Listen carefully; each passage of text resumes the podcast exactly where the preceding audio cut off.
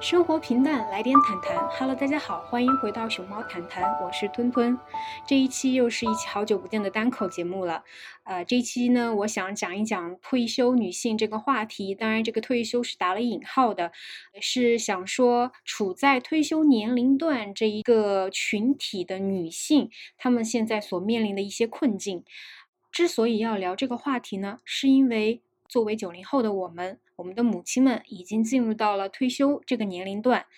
那我们作为他们的孩子，对于他们的感受和经历，那当然也是最直接和最一线的啊。我们对他们的观察呢，也是最有代表性的。当然，我作为一个个体来说。我所有的观察感受都是从我的这个带有偏见看世界的视角中出发的。我当然说的不一定对，但是呢，至少从我和我身边周围同学的一些交流来看，我觉得今天我是非常非常渴望想要把这个话题啊带到大家面前。嗯，大家总是想象着退休过后的生活有多么多么的好。但其实并不是这样的啊！我们在公众号、小红书上去看到那些一线大城市的精英女性们，她们退休之后可以去国外去念书，去再读一个学位，学自己想学的，然后也可以有大量的物质条件去支持她们去进行一些环球旅行等等等等。但是其实，在我身边，我基本上很少有见到这样的一些阿姨们存在吧？那可能是因为我处在一个普通人的阶级啊，我的视角是就像刚刚说的是非常局限的。但是我承认啊，这个世界上是有非常多可能的。嗯，说白了就是普通人的人生可能有些时候真的就并没有那么多精彩的选择吧。其实大部分的城市工薪阶层的妈妈们。他们所面临的这些退休后的生活，其实可以总结出来，就是那几种类型。那甚至是那些农村的老年女性们，她们完全沦为了这个舆论环境的一个背景板，更是无人知晓、无从提及了。嗯，那我们再回到我刚刚所说的，我从周围观察到的工薪阶层的这一部分群体的退休女性的一个生活啊。我在这里再次强调，我所谓的退休女性当中的退休，只是指这个年龄段，而并不是指一定要拿到退休金的这一部分群体。就我个人经验来说，我身边的妈妈们，她们其实无外乎退休之后的活动。要么就是返聘回公司继续工作，但是其实在这个阶段，他们一边工作的同时，也要面临他们的父母，也就是我们的外公外婆、爷爷奶奶年老的情况。他们一边工作，这个时候还要承担比他们年轻的时候。更多的一项责任就是照顾老人。我有一位呃好朋友，他的妈妈在家乡是一名医生，呃退休之后也被返聘回医院继续工作，但是他的工作同时还要照顾他的外公。他的妈妈有些时候跟他打电话的时候，就会常常诉诉苦水，就是抱怨他的外公脾气多么多么的不好。其实照顾老人是一件非常需要体力的事情，它也是非常耗耗费人精力的。嗯，从生活负担上来说，一边工作还要一边承担照顾老人的生活，这样的一个双重负担下呢，他们的生活质量并不如我们想象中的那样，好像退休之后就可以潇洒的活着了。而你会说，为什么啊不请一些阿姨来照顾外公啊？其实我朋友的妈妈也不是没有找过。但是他的外公就是非常不喜欢被别人照顾，他就是要要求被自己的孩子照顾。在一个把孝顺视为道德要求的社会中，朋友的妈妈呢，她也没有办法去拒绝外公的啊要求吧？就是说，父亲已经要求了我要照顾他，那怎么说也必须得要遵从了。尽管是满腹抱怨，但朋友的妈妈还是尽心尽力的照顾着他的外公，但是。这个对于他母亲来说也是非常非常劳累的事情。当然，我朋友的呃妈妈呢，她只是一个呃照顾老人的责任啊。而我身边还有一些朋友的母亲们，他们退休之后呢，并没有返聘回岗位，但是他们承担了隔代养护的这样一个责任，从老家到一线城市来帮他们带孩子。他们主要是考虑到在一线城市工作的这些孩子们，平时工作也确实太忙了，生活压力又大。那如果要去请月嫂什么的话，工资其实并不能负担得起。呃，如果条件能满足，其实大家都愿意去请一个保姆或者是月嫂，但也不是每一个人都能。就是在还上车贷、房贷的同时，还能够去承担一个月嫂的开支。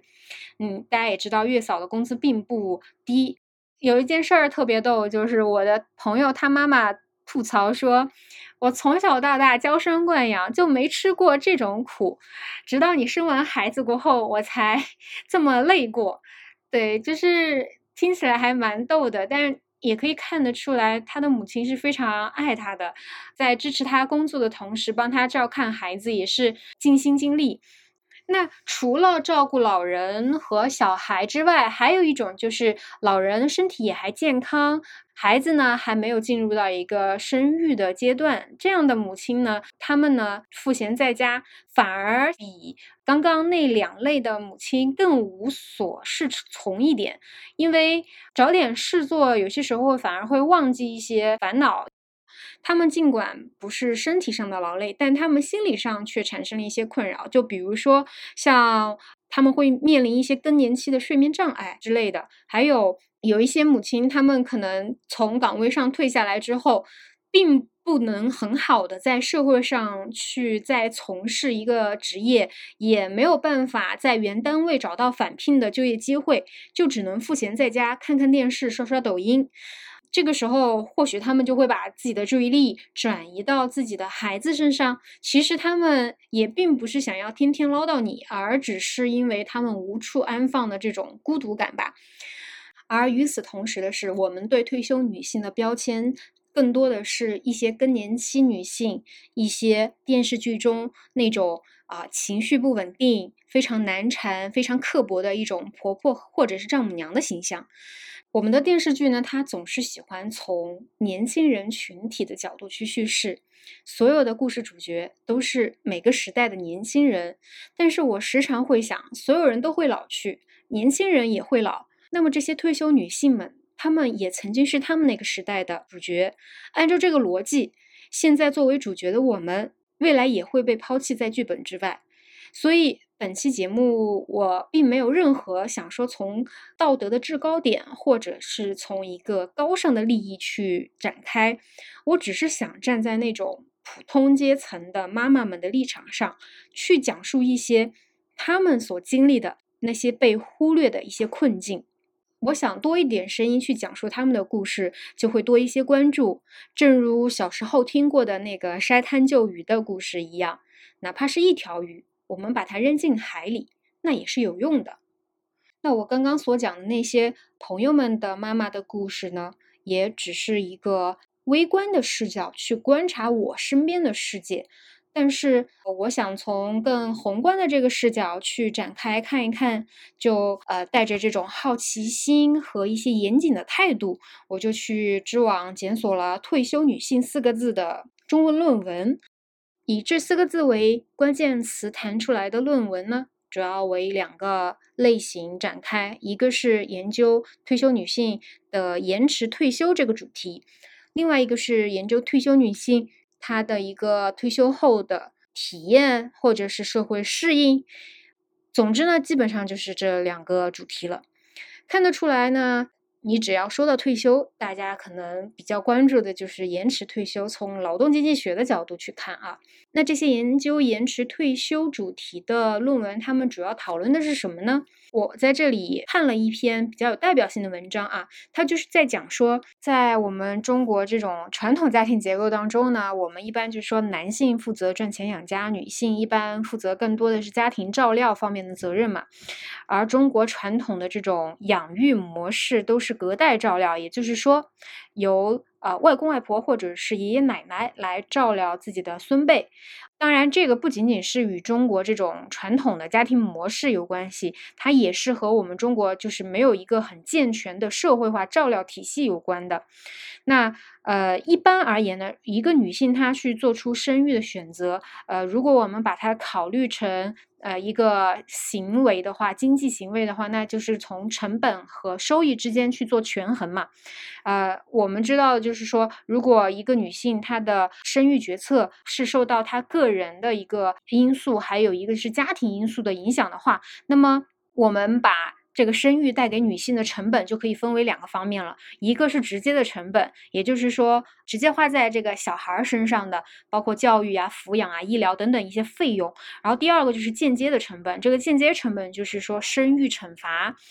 也就是说，一个女性她选择生育而造成她的职业收入的减少，或者是职业生涯的中断。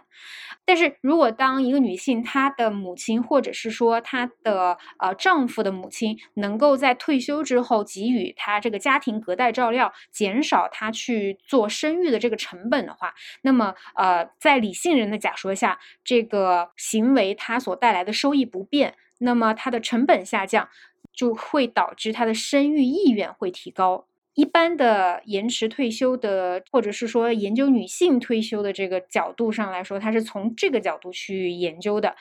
很多研究又会探讨的是延迟退休到底会不会影响到生育意愿的下降呢？那它又是怎么样去影响的呢？是否是就是机制又是什么呢？这个就是他们大概的研究吧。而另外一个角度的研究当中呢，就是从这种退休女性的生活上的主观感受、主观体验的这些研究上来说，啊，主要就是说啊，提一些建议，包括从心理上的、医疗保障体系上的，以及整个家庭的关系上的代际沟通上呢，去给一些建议。当然，这里也就是比较的宏观啊。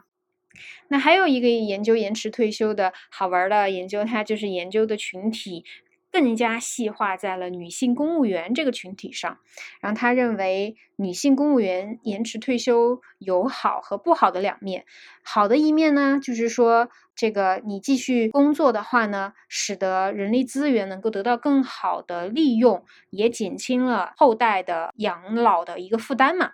那从消极的不好的一面呢？就是说，你延迟退休可能会导致一部分年轻公务员他的晋升压力大，那就会加重这个就业压力，给社会带来一定的就业困难吧。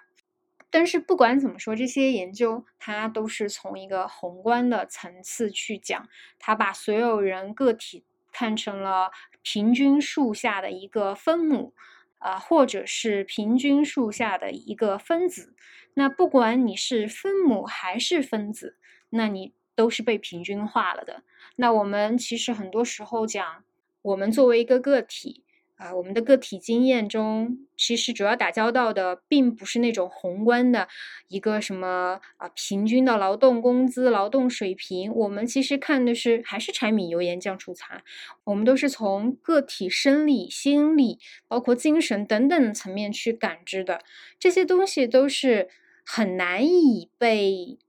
这种宏观视角，或者我们这种学术科研视角去捕捉到的，而这些柴米油盐酱醋茶和他们的主观感受，以及我刚刚所讲的那些，包括朋友的母亲，包括我自己的母亲，他们所经历的这些，都是文献中所查阅不到的。除了这些城镇退休的女性之外，我们还有那些没有正式工作的农村女性。他们处在退休年龄段的时候，他们的生存和养老问题又是如何呢？其实，对于城镇的这种五六十岁退休的这个年龄段的人群来说，养老金对他们来说是重要的收入来源嘛，哈。但是对于农村的老人来说，他们其实更加依赖于自己的劳动收入和家庭的支持，他们缺乏养老金保障，也没有足够的储蓄。并且他们的子女都在外出务工，所以其实和那些城镇的这种退休女性相比，农村的这些女性们年纪较大的就更加有可能是老无所依。还是秉着严谨的态度，又去查了查一些资料和文献，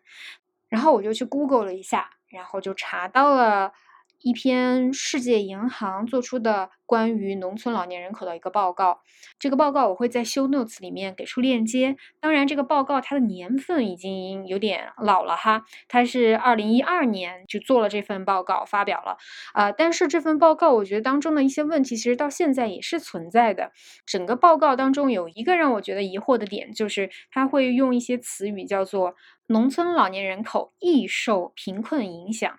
或者是。长期贫困怎么怎么样？就是说那个语气就把贫困这两个词语看作是一种疾病一样，就像一个疟疾一样，我们要去啊，好像有一个神药一样可以去治这种病，或者是说贫困是一个需要被解决的一种大规模的疾病。长期贫困这个词听起来就像是一种慢性病。总之就是说，他那个语气让我觉得有点困惑。当然我知道这是专业术语，呃，我不是质疑这个不对，而只是我从来没有从一种角度，就是把贫困看作是一种需要被解决的疾病上。不知道大家怎么看这个事儿？我不知道是不是我自己太过于敏感，或者是说误解了一些。嗯，就像之前，呃，我在学校里遇到了一个。也是我们四川的老乡，然后这个阿姨呢，跟我父母是差不多大的年纪，但是她是我们学校的环卫工人嘛，然后呃，因为经常在同样一个路口上遇见她，然后我也听见她会说四川话嘛，那我就很自然而然去跟她交流。其实和她的对谈当中呢，我也了解到有大量的这种外出务工的劳动女性们。特别是处在这种年纪比较大一点的这种女性当中，她们的生存环境其实是非常恶劣的。就比如说像跟我对谈的那个老乡阿姨，她每天中午都没有地方睡觉，嗯，她只能就是悄悄地躲在那种地下室里面，而地下室其实在夏天又会非常潮湿闷热。而地下室又没有通电的系统，然后就没有办法去插电风扇之类的。而且他每天吃饭，他跟我说他花的钱不超过五块钱，一天三顿加起来不超过五块钱，就是你可以想象一下，啊，包括他就是说他现在挣的钱已经是他在家乡种田一年所挣的钱的收入了，所以他不愿意留在家乡挣钱吧。虽然在大城市并没有什么太多的归属感，但至少挣的钱，呃，从经济上来说是非常可观的。然后他的孙子要上学，也不能在上海这边上，就是他的儿子和他的儿媳妇也在上海这边打工，但是他们一家人都出来了，孙子的这个上学问题却无法解决。嗯，所以后来他的媳妇就带着孩子回了老家去上学。然后他的媳妇也回了老家，就只剩他和他儿子在整个上海这边打拼挣钱。呃，他每次来帮我们寝室打扫的时候，我们会转账给他，然后他的那个收款码都是他媳妇的收款码，也就是说，一家人全力的在努力的挣钱，为这个小孙子的未来教育所贡献出一些力量。他说他每天只睡四到五个小时。因为早上要四五点、五六点起来，就要开始扫我们学校的路道上的一些落叶什么的。而每天晚上呢，他又会忙到十一二点，然后再睡觉。反正总之吧，从和他的交谈当中了解到，实际上还有很多我们看不见的女性困境。我们如果不去交流，不去打开那个通道的话，不被诉说的话，就无从所知。当然，我也。啊，从这个一些学术论文当中看到了一些很不错的观点哈，是脱离我这种个人主观观察的这种观点。如果我们从整个生命历程来观察，就是农村老年女性她这个贫困问题是怎么产生的呢？那一个原因呢，就是因为。农村老年女性，她在生命历程的早期，由于受这种教育水平比较少，以及男主外女主内的这种传统观念的影响吧，她们更多的是从事一些家庭生产、农业劳动生产。这些行为或者这些劳动，它其实属于一种无报酬的生产劳动，它导致农村老年女性她的社会和家庭地位都比较的低下，就是它不是一个积累性的行为，它到生命的中后期就会没有积累性，就是它的累积就非常弱势，就会使得他们在整个社会和家庭地位都不高，以至于老年的时期就是没有办法享受到一个比较高水平的社会养老保障。啊，并且还有一个原因就是说，由于他们在早期的时候不处在整个家庭当中的经济话语权比较高的那个地位，所以他们在中后期对于整个家庭嗯的开支，包括对子女的一些提供支持的这种索取性上来说，他们就话语权就更弱了。在话语权更弱的情况下，他们就更有那种不配得感。这种情况就更容易陷入经济贫困的状况。那这是第一个原因，就是他们在生命早期当中没有去受到很好的教育，没有去进行一些积累性的工作，所以导致的一个中后期的贫困。那第二个点就是说，因为女性的预期寿命比男性长嘛，所以农村老年的女性她们更容易遭遇到一些丧偶的事件。而自己的配偶一旦去世之后，他们的主要经济来源就会断掉，那更容易陷入到一种精神和健康的贫困，并且随着像现代家庭当中农村年轻劳动力向外流动，呃，整个农村逐渐出现一些啊空巢家庭，农村老年人呢，他们养老多半都是配偶之间相互去扶持。如果说农村的老年女性她的配偶去世的话，那么她就会失去她日常主要的一个啊精神陪伴和日常照料者。而另一方面来说，呃，那些活得比较久的农村老年女性呢，他们其实生活自理能力其实并不高。他们虽然活得久，但他们在后期的一个生活质量是并不高的。再加之，如果社会养老支持不足的话，啊，家庭的养老也支持不足的话，那他们更容易陷入到一种健康贫困的状态。其实，我们从这些很好的研究成果当中也可以看出来，我们想要怎么样去改变这个现状呢？因为我们总是看见，很容易看见问题，但我们总是很难去提出问题的解决方案。但不管怎么说，随着人口老龄化的不断加剧，未来农村老年女性的群体肯定是越来越多的。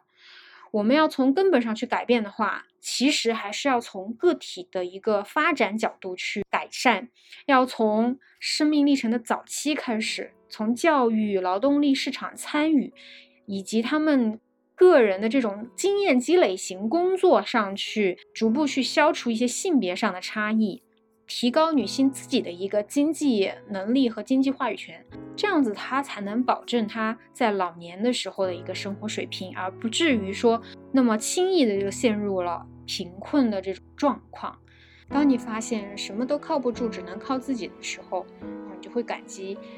那个年轻时候不断努力和奋斗的自己。总而言之，今天呢，我只是从一个退休年龄段的女性这个群体去谈这个问题，啊，或许我聊的也非常的浅薄，但至少我希望呢，通过这期节目去唤醒大家，意识到这些曾经处在啊背景板的这些群体们，嗯，希望大家也能够去觉察身边的这些需要帮助的女性，当然。最关键的还是，无论你是城镇的还是农村的，无论你来自哪里，作为一名女性来说，及早的在生命早期去不断的去获取教育，去让自己拥有这种经济独立的能力，我觉得这件事情是是我们必须要去重视以及去努力去完成的。随着人口老龄化的不断加剧，那未来我们一定是会面临。很多这种养老的问题，无论是在农村还是城镇，我之前还和一个朋友聊这个事儿，然后他就说，以后或许我们国家也可能会像日本一样，大量的这种小学基础教育，由于啊未来的出生人口的下降而被闲置出来，然后就会被改建成养老院呀，或者是老年活动中心。嗯，我突然觉得这或许是一个未来的适老化改造吧。如果你对这期的话题有更多的见解和资料，或者是你也是研究这一方面的啊相关领域的学者或者是研究者的话，能提供给我们更多的观点、视角和资料，还有一些文献，我们都是非常拥抱和欢迎的。如果你觉得这期也不错，也请大家多多评论、转发。那我们下期再见吧。